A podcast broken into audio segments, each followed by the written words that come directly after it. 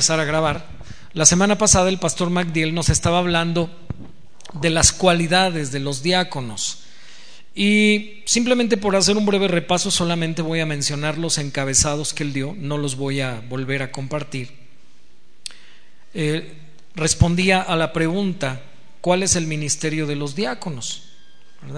Y dio un primer inciso, que es velar por la condición de los hermanos especialmente por los necesitados de la iglesia, y esto él lo desarrolló. Si usted quiere eh, volver a escuchar esto, puede pedir el disco. Amén.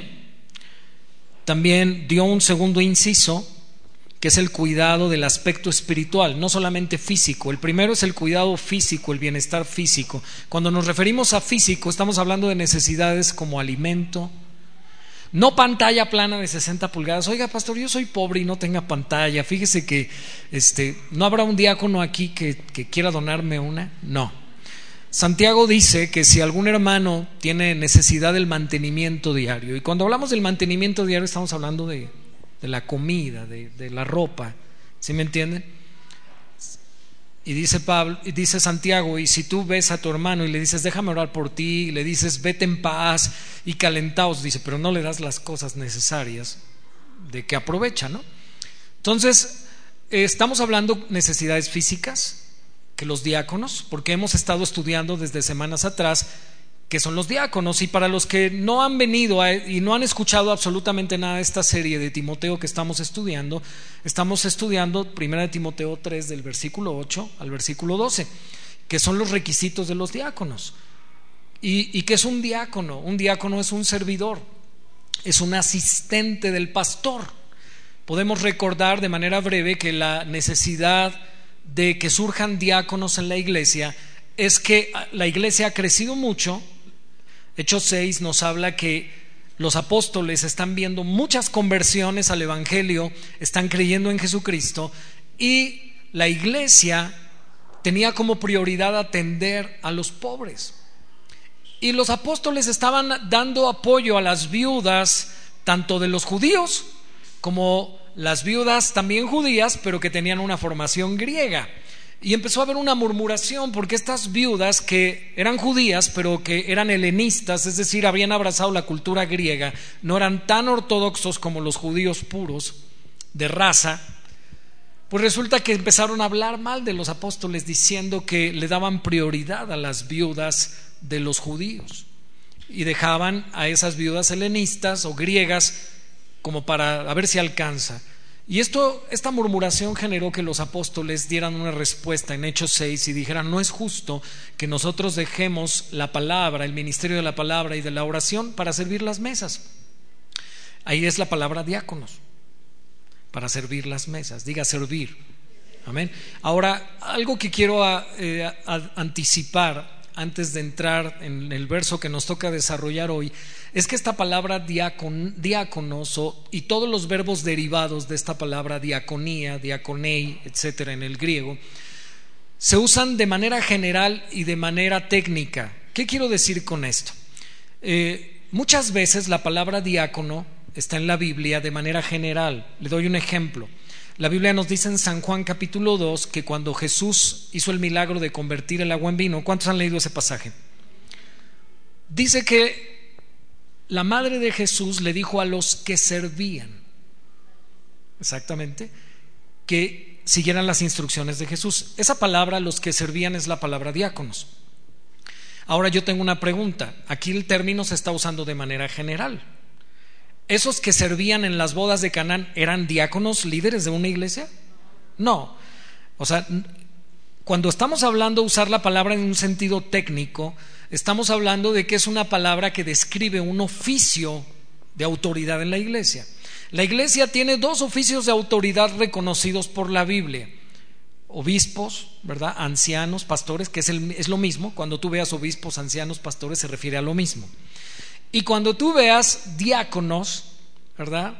En el sentido de liderazgo, la palabra se está usando de manera técnica, no general. Le doy otro ejemplo. Romanos 13. Pablo dice en Romanos 13, sométase toda persona a las autoridades establecidas por Dios. porque por Dios han sido establecidas. Y dice más adelante, y no lleva en vano la espada porque es diácono, es siervo de Dios para tu bien. ¿Ustedes creen que todos los ministerios públicos, eh, agentes de la Policía Federal, son diáconos oficiales de una iglesia? No. Entonces Pablo está usando el término diáconos de manera general, de manera genérica. En algunos textos lo vemos así en la Biblia, porque la palabra diáconos en el Nuevo Testamento es muy usada, pero no solo para describir de manera técnica a un líder, sino a un servidor, a alguien que sirve, a un mesero, a un funcionario público. Es más, Jesucristo mismo es descrito de manera genérica también. Pablo usa el término en Romanos 15:8 donde dice que Jesucristo, ¿verdad? se ofreció por nosotros como servicio a Dios, como un diácono. Ahora yo tengo una pregunta. ¿Jesucristo es diácono en su iglesia? No, Jesucristo es el Señor de la iglesia. Amén. Él no es un diácono de la iglesia, Él es un él es el Señor y la autoridad, Él es el soberano de la iglesia. ¿Sí me está entendiendo la diferencia entre el sentido técnico y el sentido general? Ok, hoy vamos a hablar de esa palabra en un sentido general. Y vamos a ver tristemente una mala interpretación que ha habido en la iglesia de algunos textos por no aprender a diferenciar cuando la palabra se usa en un sentido técnico y cuando se usa en un sentido general. Así que necesito, hermanos, todas sus neuronas aquí. Amén. Necesito que haga un esfuerzo por poner atención para que usted pueda entender lo que la palabra de Dios nos va a hablar en esta mañana. Por favor, abra su Biblia en Primera de Timoteo capítulo 3, versículo 1 al versículo 8. Amén. Primera de Timoteo, capítulo 3, versículo 1 al versículo 8. ¿Están conmigo? Los diáconos asimismo deben ser honestos, sin doblez, no dados a mucho vino. Eso ya lo habló el pastor las semanas anteriores, no codicioso de ganancias deshonestas, que guarden el misterio de la fe con limpia conciencia y estos sean sometidos a prueba primero y entonces ejerzan el diaconado, si son irreprensibles. Las mujeres asimismo sean honestas, no calumniadoras, sino sobrias, fieles en todo. Los diáconos sean maridos de una sola mujer y que gobiernen bien sus hijos y sus casas, porque los que ejerzan bien el diaconado ganan para sí un grado honroso y mucha confianza en la fe que es en Cristo Jesús. El pastor MacDiel la semana pasada nos habló de los requisitos domésticos, como ser marido de una sola mujer, gobernar bien su casa. No los voy a volver a predicar hoy, solamente los menciono. Eh, mencionó que debe ser sometido a prueba. ¿Qué quiere decir esto de que un diácono debe ser sometido a prueba? Eh, la iglesia propone y postula a algunos hermanos. La iglesia dice, hermanos, yo, yo creo que marido de una sola mujer, alguien compasivo.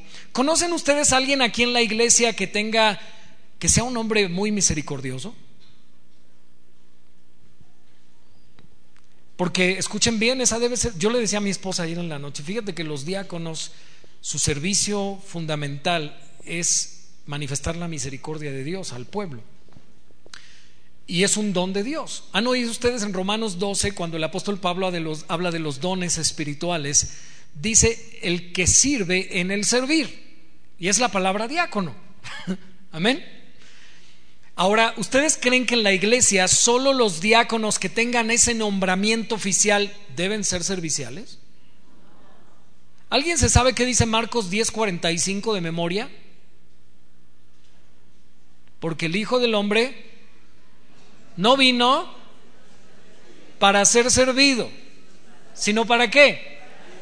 Para servir. Ahí está la palabra diaconeo. El Hijo del Hombre no vino primariamente a que lo sirvieran, sino a servir y a dar su vida en rescate por muchos. ¿Cuál es el modelo de diácono por excelencia, hermanos? Nuestro Señor Jesucristo. Ahora escuche bien. ¿Una persona debe comenzar a servir porque se le da un nombramiento? No. El ser puesto a prueba quiere decir que antes de ponerlo debemos observarlo por un buen tiempo y ver si esa persona realmente tiene el don de servicio. Ahora, escuche, todos debemos servir, pero hay personas a quien Dios les da específicamente el don del servicio. O sea, son personas que Todo el tiempo quieren servir. ¿Conoce a alguien así? Están muy callados. Dicen, creo que no. Amén. Ahora, ¿cuántos saben que Dios nos llama a nosotros a servir? A todos. ¿Quién es el que, quién es el mayor según Jesús le dijo a sus discípulos? ¿Se acuerda cuando había esta controversia entre los apóstoles mientras ellos iban en el camino y Jesús iba delante de ellos y ellos iban atrás de él discutiendo quién sería el mayor? Y Jesús, ellos pensaron que Jesús no estaba oyendo porque él iba delante de ellos. Pero diga, Jesús sabe todo.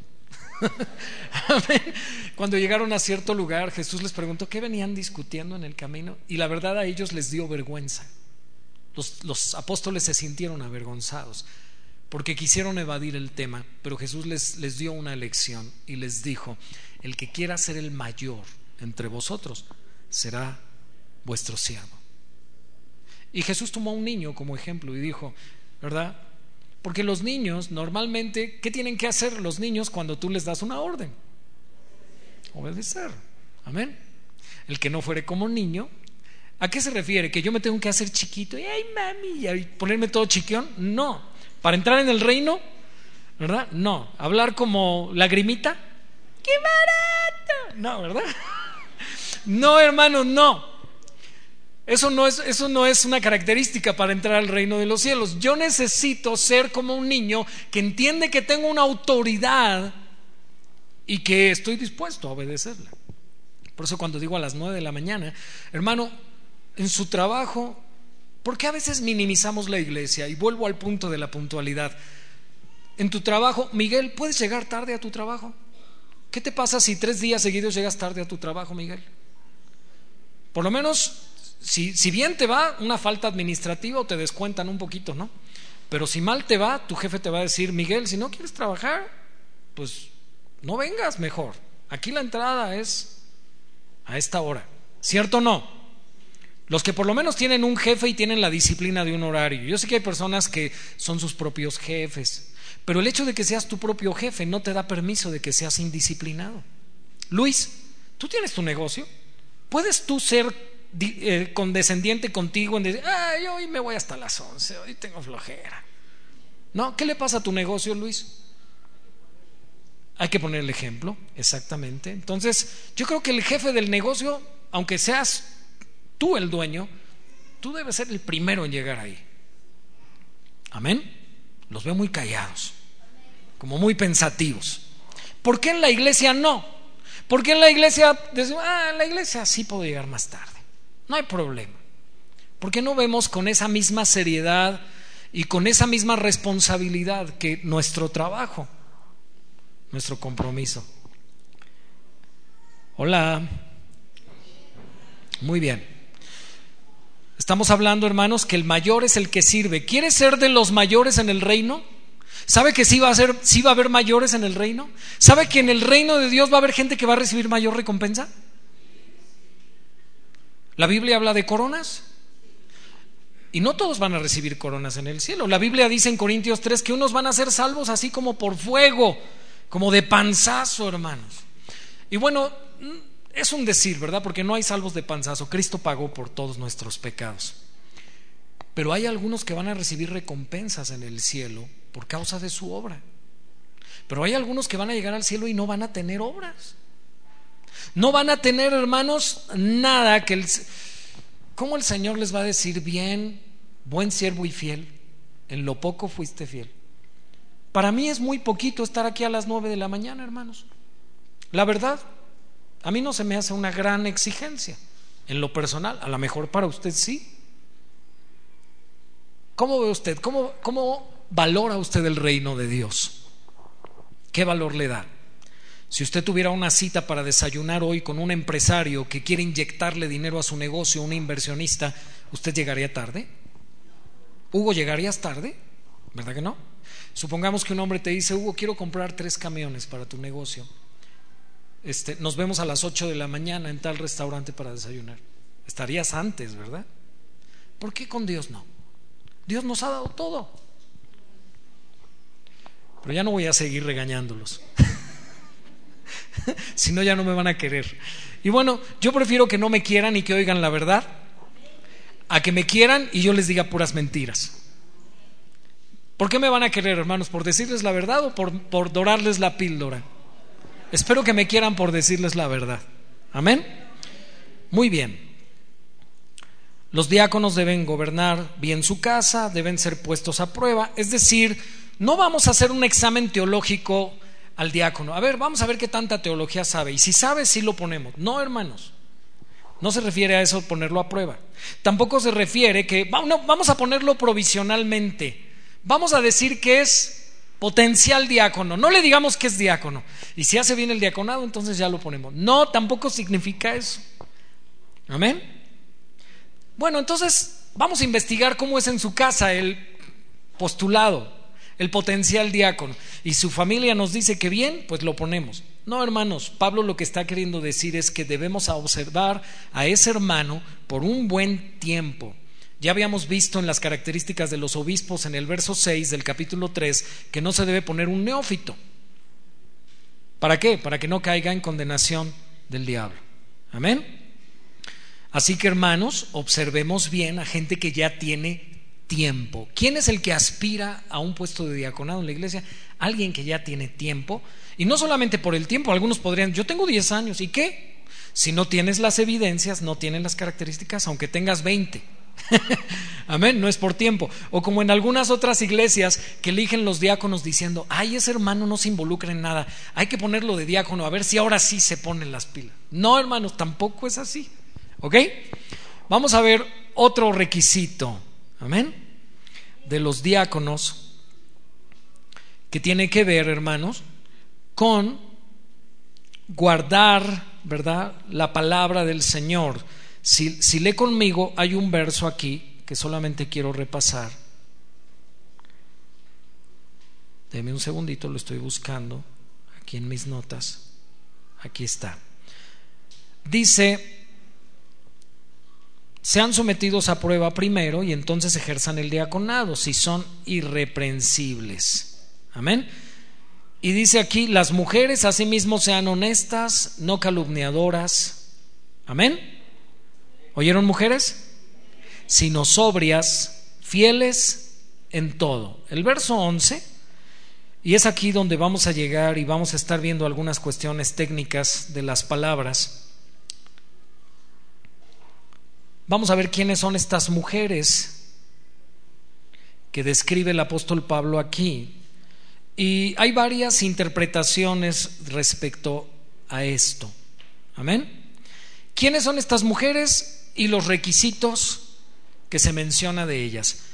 Hermanos, ¿ustedes creen, está hablando el contexto de diáconos, ¿ustedes creen que hay diaconisas en la iglesia? ¿Quién, cree que sí? Levante su mano. ¿Quién dice que sí hay diaconisas en la iglesia? Levante la mano. Ok, muy bien. ¿Quién cree que no?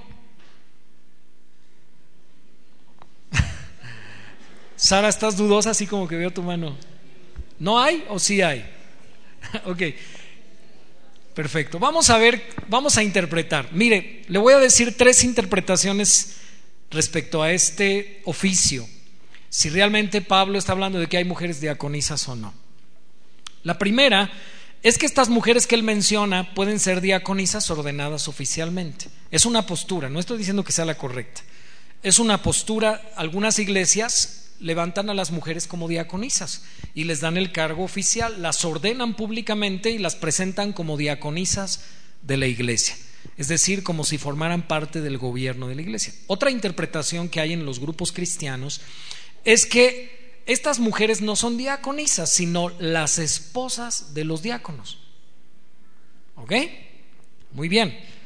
Y la tercera interpretación, que realmente ni la vamos a desarrollar, solamente la voy a mencionar, solamente voy a desarrollar las dos primeras. Juan Calvino, ¿verdad? En sus instituciones religiosas, él dio una interpretación a este texto que es muy respetable, pero él decía que se refiere a las mujeres de los diáconos y de los pastores.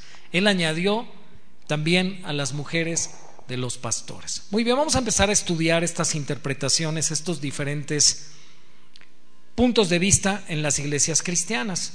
Es posible que si tú fuiste cristiano antes de llegar aquí ya eras cristiano y tú te congregabas en otro lado, es posible que en esa iglesia hubiera diaconisas.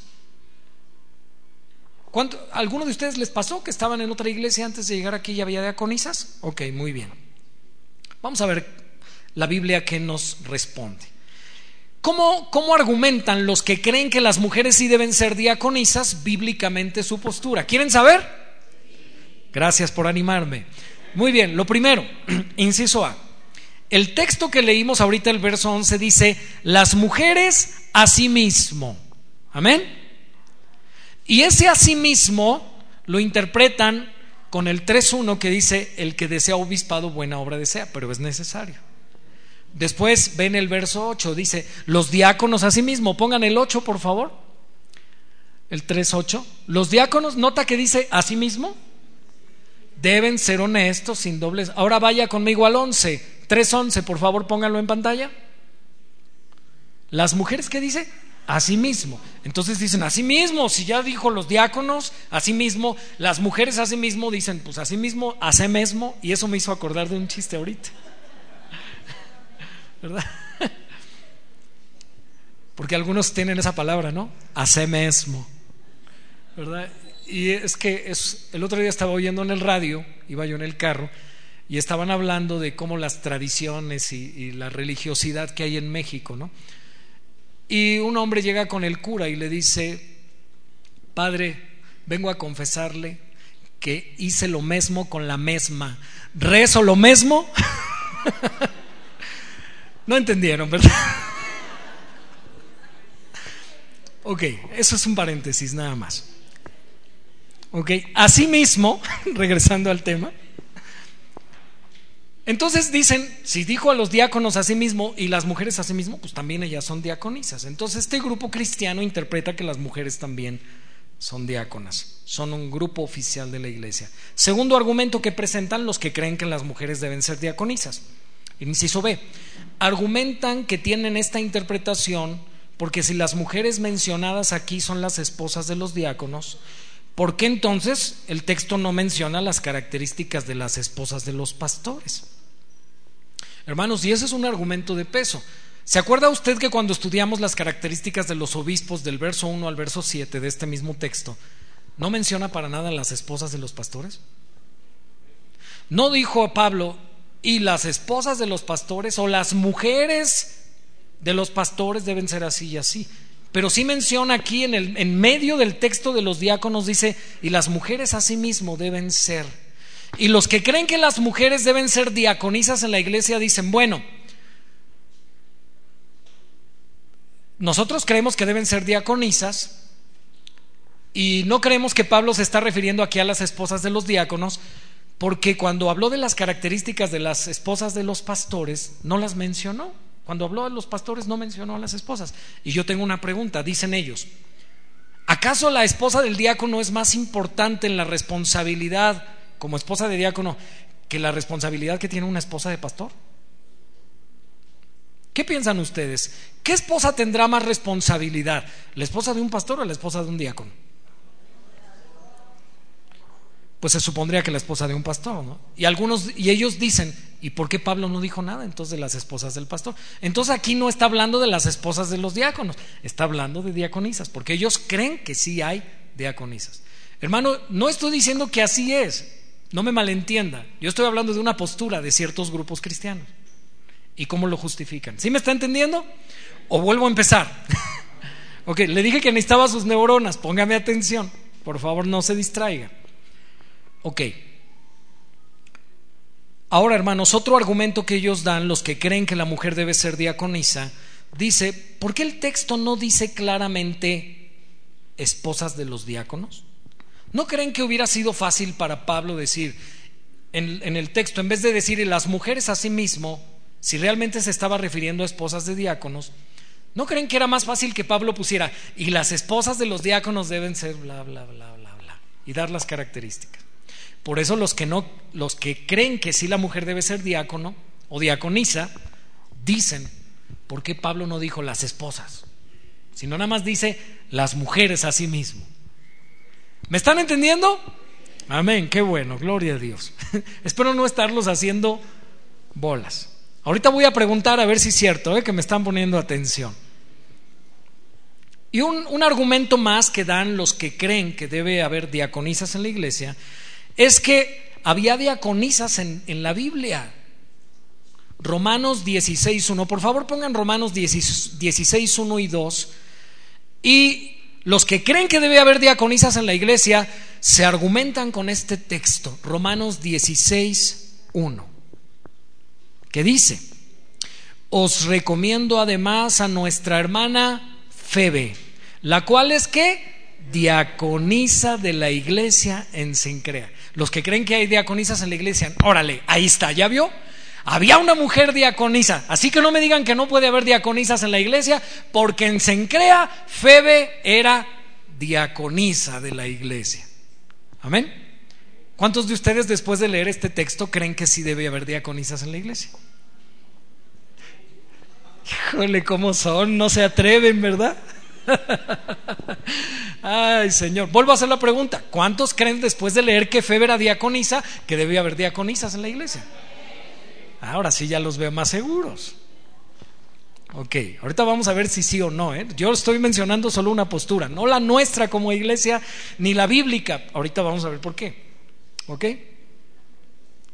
Dice Pablo porque ella ha ayudado a muchos y a mí mismo. Ok, vamos a ver la segunda postura. Antes de entrar en tecnicismos, vamos a ver la segunda postura. Los que creen que estas mujeres mencionadas en el texto no son diaconisas, sino las esposas de los diáconos. Vamos a ver sus argumentos. ¿Están conmigo? El primer argumento, ellos dicen, ¿por qué Pablo no dijo las diaconisas? O sea, hubiera dicho, hubiera usado el término y dijo las mujeres. No dijo literalmente diaconisas. Y se puede argumentar que la palabra diácono no tiene femenino en griego. ¿Oyó bien? La palabra diácono no tiene femenino. ¿Cómo sabemos que se está refiriendo, verdad, a una mujer cuando dice diaconisa? Porque bueno, así lo, así lo tradujo Reina Valera. escuche bien. Ahora, más bien, Reina Valera no lo tradujo así. Póngame atención, me desdigo de lo que acabo de decir. hay varias versiones de Reina Valera, ¿cierto? Cuando usted va a una biblería y dice, me da una Biblia Reina Valera, le van a decir cuál quiere, la 1909, la 1960, la 1995, quiere la 2000, quiere la 2004. Y usted va a decir, ah, caray, pues qué, es por modelos, es como los carros. No, pues deme un clásico, no, yo quiero el de 1900. No, no, no. No. no, hermanos, son revisiones de la traducción Reina Valera. Reina Valera hizo una sola traducción. Ahora, me gustaría animarlo, porque usted y yo usamos la versión Reina Valera aquí en la congregación para predicar la palabra de Dios. Así que me gustaría que usted... ¿Usted cree que Reina Valera es una sola persona? Son dos. ¿Quién era, quién era Reina? ¿Por qué se le llama Reina Valera? Casiodoro de Reina y Cipriano de Valera. Eran dos monjes españoles. A ellos les debemos la traducción de la Biblia a nuestro idioma. Pero ¿qué se ha venido haciendo al paso? ¿Saben qué año vivió rey, este Casiodoro de Reina y Cipriano de Valera? En los 1600, hermanos. Hace muchos siglos. ¿Y por qué tenemos usted y yo una Reina Valera 1960? Porque es una revisión. O sea, los estudiosos del griego y de teología van haciendo revisiones. Y quiero decirle, hermanos, que las versiones más antiguas de Reina Valera, por ejemplo, la 1900, esta Reina Valera no utiliza la palabra diaconisa en Romanos 1. En Romanos 16.1 dice nuestra hermana Febe, que es una sierva en la iglesia de Sencrea. No dice diaconisa, dice sierva. Y si usted tiene ahí en su Biblia ahorita varias versiones, alguien búsqueme la Reina Valera 2000, este mismo texto. ¿Quién podía hacer el ejercicio? ¿Quién, trae varias versiones que pueda encontrar ahorita en su dispositivo electrónico? Romanos 16.1 en la Valera 2000, revisión 2000 y en la Valera 2004. ¿Alguien la trae de casualidad? En papel? Vamos a ver que la traducción que hace la revisión de 1900 y la revisión 2000 y 2004 es más precisa respecto al texto porque no utiliza la palabra diaconisa, sino la palabra sierva. Yo sé que esto es un poco difícil, hermanos. A lo mejor ustedes. Yo quisiera que hoy el pastor hablara más de cómo sanar el alma, en vez de andar viendo esos tecnicismos. Hermano, esto que le voy a decir es importante, porque nos va a ayudar a definir como iglesia si debemos levantar diaconisas o no. Amén. Ok. Así que mujeres les conviene estar bien atentas y hombres también. ¿Alguien encontró la Reina Valera 2000? Dice diaconisa, sí, pero la 2000 y 2004. Que está al servicio. Esa es la versión 2000. La hermana Febe que está al servicio. ¿Cuál tienes tú, Mario, allá atrás? ¿Qué dice?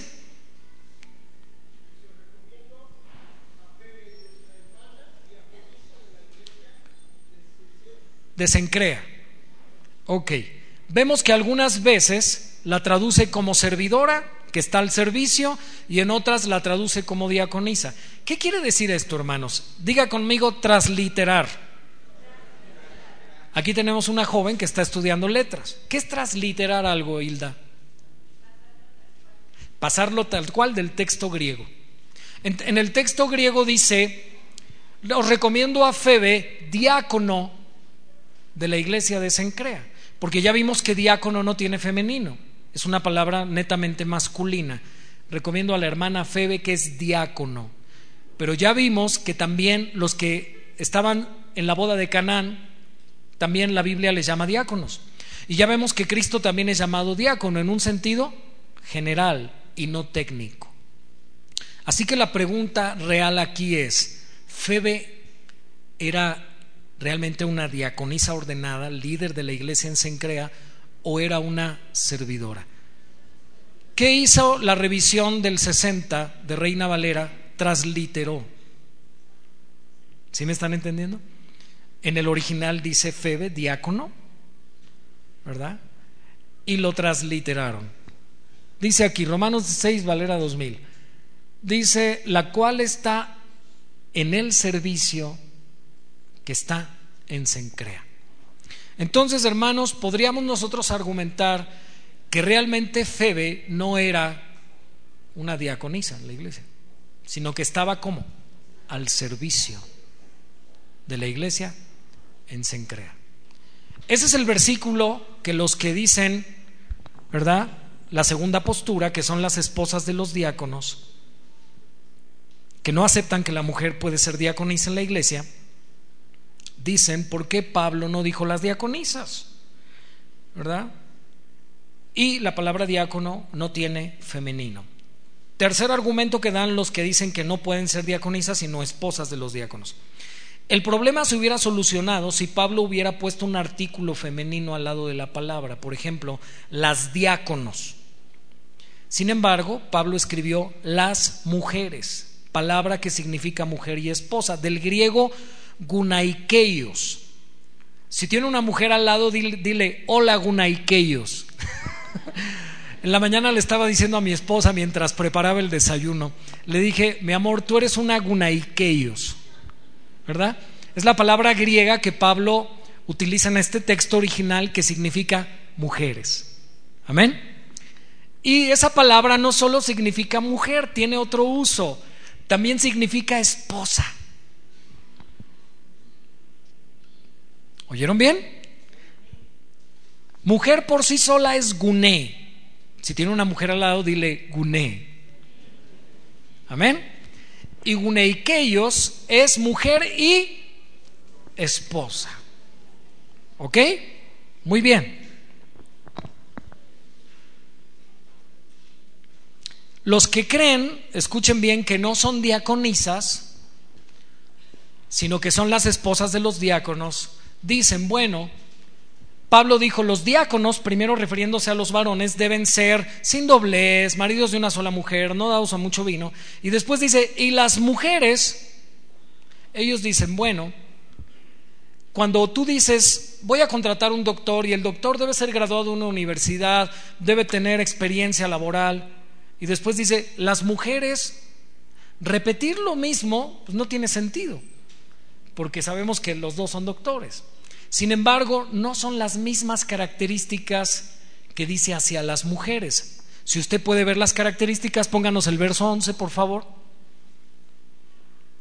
de 1 de Timoteo 3.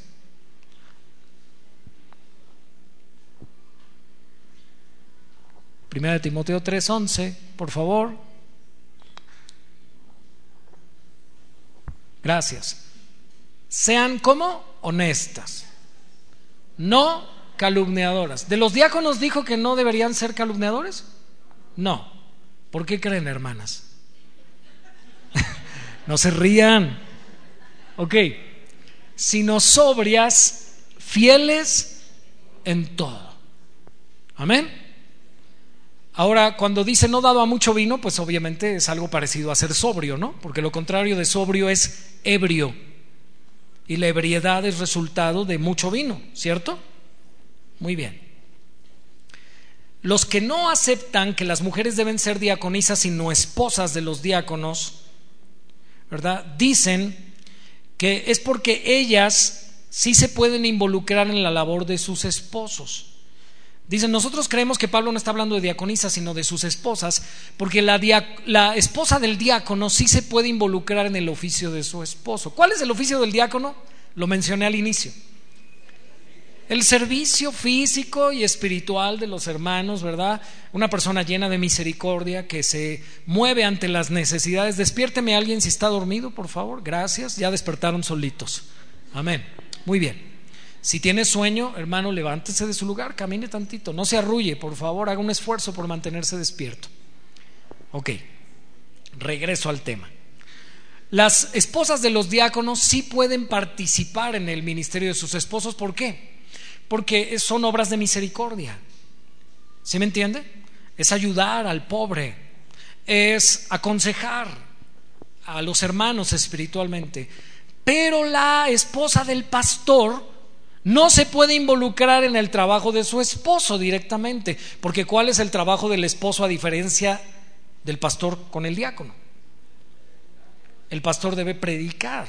Y Pablo dice aquí en Timoteo, no permito a la mujer enseñar, sino que aprenda en silencio, con toda sujeción. ¿Era macho Pablo? Las mujeres cállense. ¿Así, así Pablo? Algunos argumentan que no debe haber pastoras porque dicen Pablo era macho. Le voy a demostrar que Pablo no era macho, sino que esto es una cuestión teológica de orden. ¿Cuántos de ustedes creen bíblicamente que Dios ha puesto al varón por cabeza de la mujer? ¿Dice eso la Biblia? Mujeres, ¿tu marido es tu cabeza? ¿De verdad? ¿Marido sí es cierto? ¿Eres su cabeza?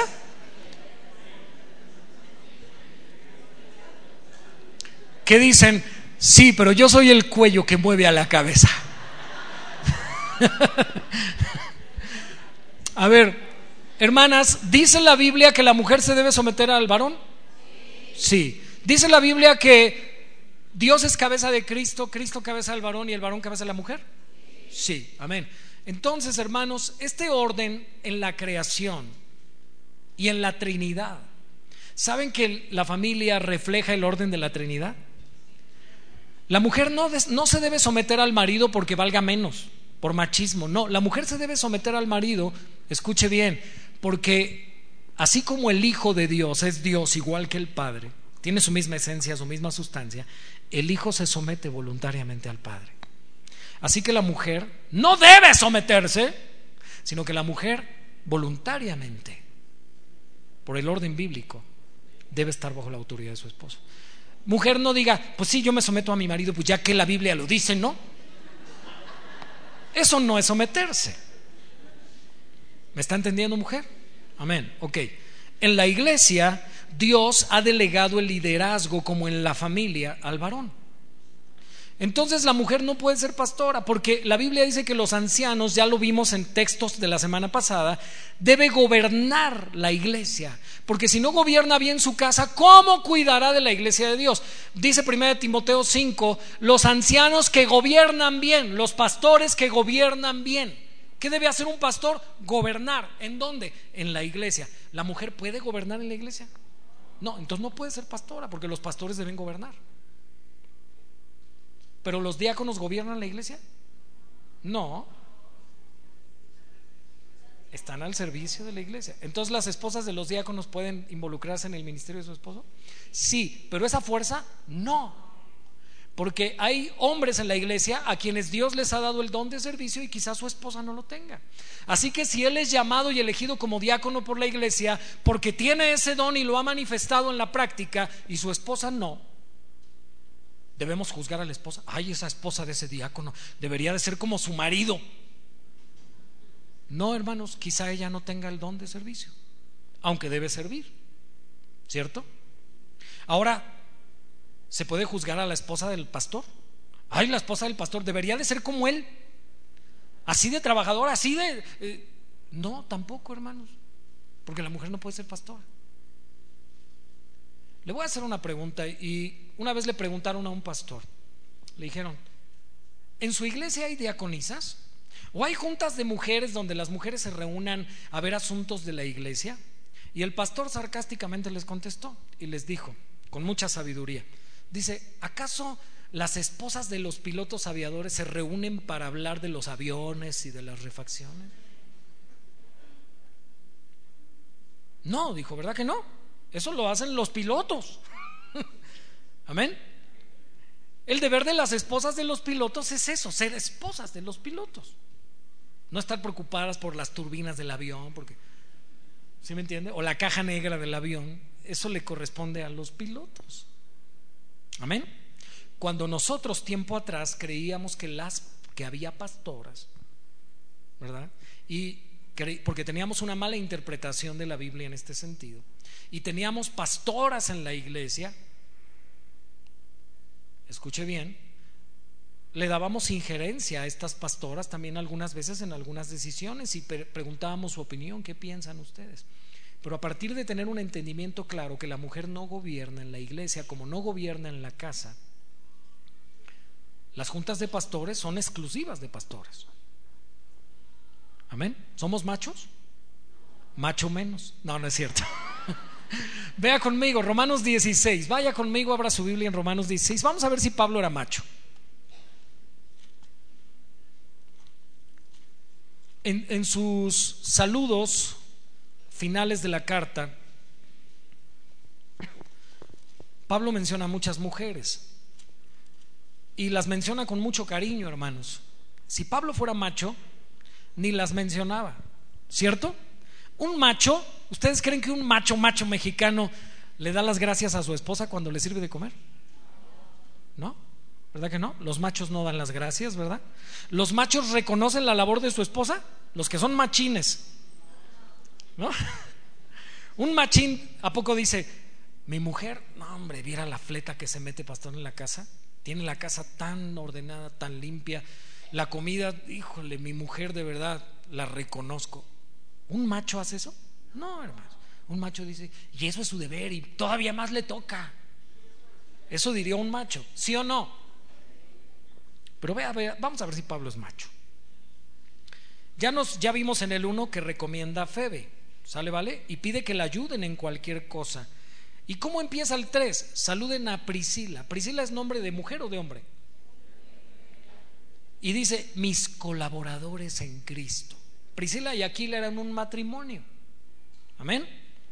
Y vea que dice, les reconoce, expusieron su vida por mí, a los cuales no solo yo doy gracias, sino también todas las iglesias de los gentiles. Fíjense en qué lugar pone Pablo a Priscila y Aquila. Ahora, note que no menciona primero al marido. ¿A quién menciona primero? A la mujer. O sea que es probable que Priscila tuviera más conocimiento teológico que su propio marido, Aquila. Saluda también a la iglesia de su casa, saluda a Epeneto, amado mío, que es el primer fruto de Acaya. Y en el 6 encontramos otra mujer. ¿Saluda a quién? No le vaya a poner peneto a su hijo, por favor. ¿eh? Saludad a María, otra mujer. ¿Pablo es machista? No. La cual ha trabajado mucho. ¿La está reconociendo? Sí. Entre nosotros. Siga leyendo. Saludad a Andrónicos y a Junías. Junías era mujer, es nombre femenino. Mis parientes y mis compañeros de prisiones. ¿Los reconoce? Sí. Entre ellos está Junías. ¿Junías estuvo presa con Pablo? Sí. Compañeros de prisiones. Y dice, los cuales son muy estimados entre los apóstoles. Saludad a Amplias, hermano mío. Saludad a Herván o Urbano, nuestro colaborador en Cristo Jesús, y a Estaquis, amado mío. Saludad a Peles, aprobado en Cristo. A, la casa de Aristóbulo. Saludad a Herodión, mi pariente. A la casa de Narciso, los cuales están en el Señor. Y nos encontramos en el 12 a dos mujeres más, gemelas, Trifena y Trifosa. casi, casi como pituca y petaca, ¿no? Por eso las dos eran gemelas. Estaba leyendo el comentario de Hendrickson y eran gemelas, estas dos mujeres. Dice, las cuales que trabajan en el Señor. Y otra vez, saludada a la amada femenina Pérsida, la cual ha trabajado mucho. ¿Ustedes creen que un macho va a hacer eso? No, hermanos, Pablo no es macho. Pablo es un hombre que entiende que Dios no ha llamado a la mujer al liderazgo de la iglesia. Y algunas mujeres dirán, bueno, si no podemos ser pastoras ni diaconisas, entonces, ¿qué podremos hacer? La respuesta, hermanas, ¿quieren saber? Lo mismo que hacen los hombres que no son pastores y diáconos. Porque tampoco todos los hombres en la iglesia van a ser pastores y diáconos. Solo los que cumplen este perfil y tienen un llamado interno y el llamado externo que la iglesia confirma al ver estas cualidades en estos hombres. Y ya vimos, hermanos, cuando estudiamos a los obispos, que todas estas cualidades, excepto apto para enseñar, son demandadas a toda la iglesia en general. O sea que tú dices, bueno, si me ponen de pastor, entonces sí voy a ser irreprensible, marido de una sola mujer. No, tú debes vivir así por el solo hecho de ser cristiano. ¿Acaso tú dices, como yo no soy pastor, yo sí hay una cláusula ahí que dice marido de una y, y si se le antoja una de vez en cuando extra? No, hermanos. ¿Acaso no dice la Biblia que si tú eres cristiano, aunque no seas pastor, si estás brincando en otro petate, se llama adulterio? ¿Sí o no? Así que mis queridos hermanos, ¿qué harán las mujeres que no son llamadas a ser pastoras ni diáconas? Lo mismo que hacen los demás hombres en la iglesia que no son pastores ni diáconos. Vivir el cristianismo puro, servir en su iglesia. Amén. Ahora, conozco un pastor de sana doctrina que dice, en la iglesia nosotros llamamos diaconisas a las mujeres, pero no en el sentido de ser ordenadas y reconocidas como una autoridad, sino como servidoras, en el contexto de Febe. Una mujer que está en el servicio en la iglesia. Por ejemplo, podríamos considerar en, en un sentido no de liderazgo, pero sí de servicio a todas las mujeres que están involucradas en un servicio en la iglesia, como por ejemplo maestras de niños, mis hermanas que son mujeres o edecanes, amén, mis hermanas que son maestras, ¿verdad? En el mentoreo, eh, mujeres que dan consejería en la iglesia, están involucradas en el servicio. No son líderes en la iglesia, no tienen autoridad ministerial, pero están en el servicio. Y hermanos, escuche bien, sería una mentira decir que la mujer no es necesaria en la iglesia. La mujer es muy necesaria en la iglesia. Es más, yo podría decirle, si nosotros vemos en los grupos de servicio que hay en las diferentes áreas de servicio en la iglesia, vemos el porcentaje de hombres y mujeres. Siempre el porcentaje de mujeres es más alto que de hombres. ¿Cuántos maestros de niños hombres tienes, Arsenio, en el ministerio de niños?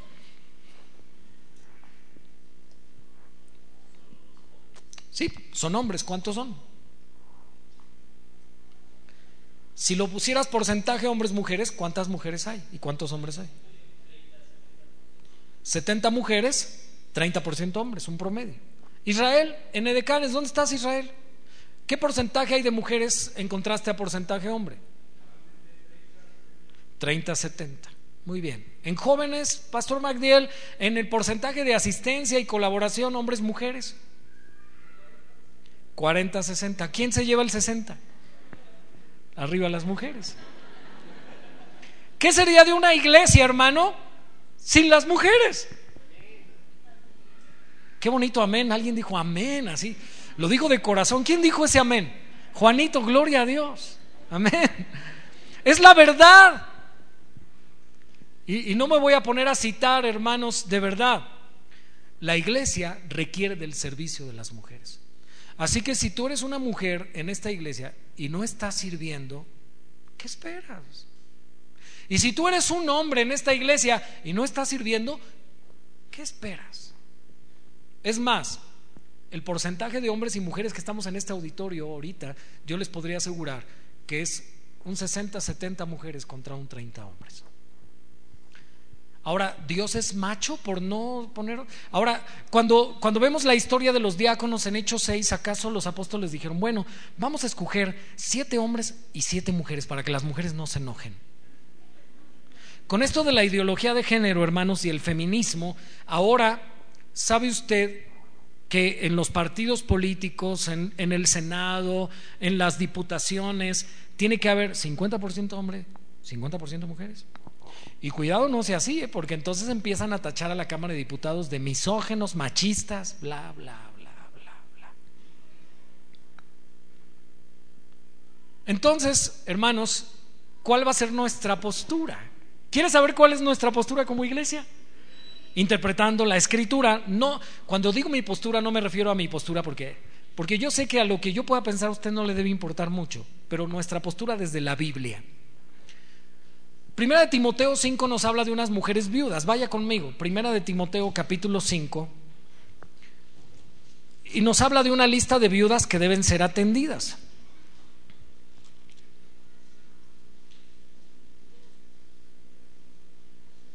A partir del verso 1, ¿está conmigo? Muy bien, dice, no reprendas al anciano sino exhortarle como a padre, a los más jóvenes como hermanos, a las ancianas como a madres, a las jovencitas como hermanas, con toda pureza. Y a partir del verso 3, honra a las viudas que en verdad lo son. O sea que había viudas falsas. Ahorita vamos a ver a qué se refiere. Es como que se le murió el marido falsamente. ¿Se hizo el muerto? ¿Por eso es viuda falsa? No, bueno, simplemente estoy pensando. Cuatro. Pero si alguna viuda tiene hijos, o nietos aprendan estos a ser piadosos para con su propia familia y a recompensar a sus padres porque esto es lo bueno y agradable delante de Dios. ¿Quiénes son las viudas falsas? Las que tenían hijos y nietos y pedían ayuda en la iglesia. Y Pablo dice, si tienen hijos y nietos, aprendan sus hijos a ser piadosos con ellas. No deben ser una carga para la iglesia las viudas que tienen hijos y nietos. Vea quiénes son las que son verdaderamente viudas. Verso 5 mas la que en verdad es viuda y ha quedado sola. ¿Cómo quedó? Sola. No tiene hijos ni nietos. Eso es lo que Pablo se refiere a las verdaderas viudas. Espera en Dios y vea, es diligente en súplicas. Vea las características de esta mujer. ¿Cómo son esas viudas? Mujeres de oración. En súplicas y oraciones de noche y de día. Verso 6. Pero la que se entrega a los placeres viviendo está muerta. Habla de viudas, que aunque haya quedado solas, le empezaron a dar vuela a la hilacha después de la viudez. Se entregaron a los placeres, como la viuda negra. Verso 7. Manda también estas cosas para que sean irreprensibles, porque si alguno no provee para los suyos y mayormente para los de su casa, ha negado la fe y es peor que un incrédulo. Ahora, verso 9. ¿Qué, ¿Qué, viudas debían ser ayudadas en la iglesia? Se ha puesto en lista solo la viuda no menor de 60 algunas dirán, yo ya tengo 60, ya califico. Escuche, todavía no acaba el texto. Que haya sido esposa de un solo marido. Dos, que tenga testimonio de buenas obras. Tres, si ha criado hijos. Cuatro, si ha practicado la hospitalidad. Ahora es posible que esta mujer haya tenido hijos y le haya pasado lo que le pasó a Noemí. ¿Conocen la historia de Noemí en la Biblia, en el libro de Ruth? Noemí tenía hijos. ¿Y qué le pasó a sus hijos? ¿Y qué le pasó al marido? También se murió. O sea que ella era viuda, que había criado hijos, pero se había quedado sola. ¿Es posible que una mujer cristiana le pase eso? Sí, sí es posible. ¿Tuvo nietos Noemí? No, no tuvo nietos. Bueno, sí tuvo uno más adelante. cuando, cuando Ruth fue redimida por vos, ¿verdad? Pero ya no fue de sus hijos, sino de alguien que redimió. Así que estamos viendo si ha practicado la hospitalidad. Ya vimos de ser hospedador, ¿se acuerdan? Que todos somos llamados a la hospitalidad. Si ha lavado los pies de los santos, si ha corrido, si ha socorrido, no corrido, ¿eh? si ha socorrido a los afligidos. ya estoy leyendo mal, perdónenme. Si ha socorrido a los afligidos, si ha practicado toda buena obra. ¿Se parecen estas mujeres a las que menciona el capítulo 3? Las mujeres. ¿A qué se dedican los diáconos, hermano? A las buenas obras, a atender a los afligidos, a dar consejo espiritual. ¿No se parece acaso estas características a las de los diáconos? ¿Las de estas viudas?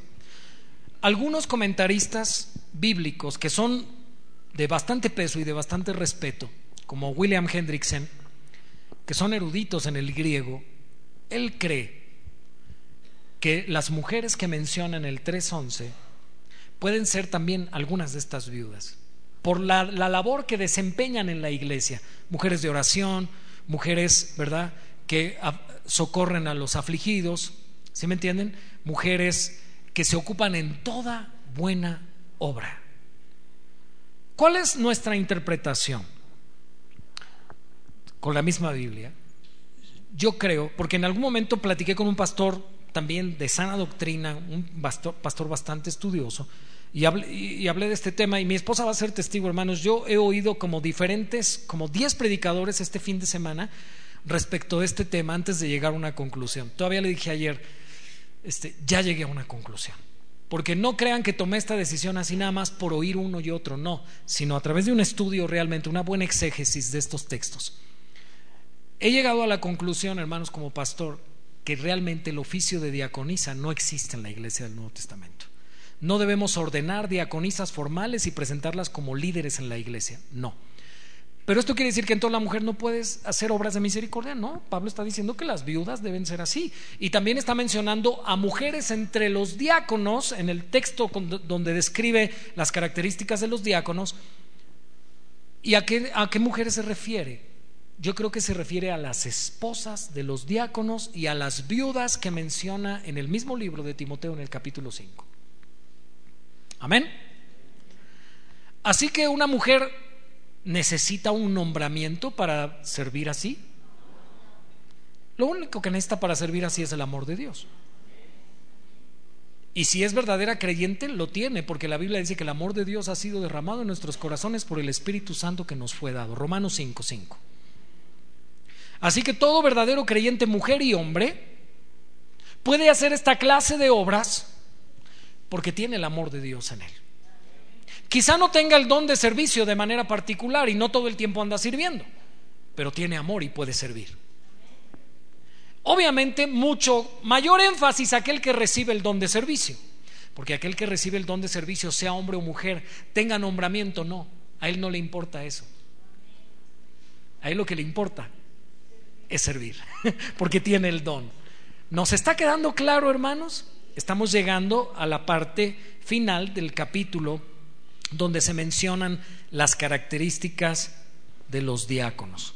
Y no sé cómo ando de tiempo, pero voy a parar aquí. Ya no me da tiempo de hablar de la recompensa de los diáconos. Les dije que hoy iba a ser un poco técnica la enseñanza, un poco teológica, pero es necesario hacer todo esto. Y lo hice de manera muy somera porque, hermanos, de verdad, hay que investigar bien y estudiar bien para poder llegar a una buena conclusión. Si usted quiere hacerlo de manera, porque a lo mejor veo mujeres así que están diciendo, Pues sí, pero... están levantándome las cejas así, mirada de águila, y, y las veo así como... ¿Cuántas mujeres están convencidas después de lo que acabo de decir? Ahora, no porque esté convencida, usted tiene libertad para estudiar. Descargues el comentario de William Hendrickson. Amén. Y escúchelo. Léalo. Amén. No lo va a poder escuchar porque no está en audio, pero léalo. Amén. Ok. La semana que entra, si Dios nos presta vida, estaremos hablando de Primera de Timoteo 3, verso 12. Los diáconos sean, bueno, eso ya se mencionó, sean maridos de una sola mujer que gobiernen bien sus hijos y su casa. Y el 13 es el que se va a estudiar la próxima semana, porque los que ejerzan bien el diaconado ganan para sí un grado honroso y mucha confianza en la fe que es en Cristo Jesús. Amén. Así que mis queridos hermanos, la próxima semana vamos a hablar de recompensa. Diga recompensa. ¿A quién les motivan las recompensas? ¿Cuáles de ustedes son los que el jefe dice, este, va a haber un bono de puntualidad? Y dicen, va, yo llego temprano y se esfuerzan todos los días por llegar temprano porque quieren el bono. ¿Hay alguien así que de repente la recompensa lo estimula? Hay algunos que ni, ni aunque les ofrezcas un millón llegan temprano. De verdad.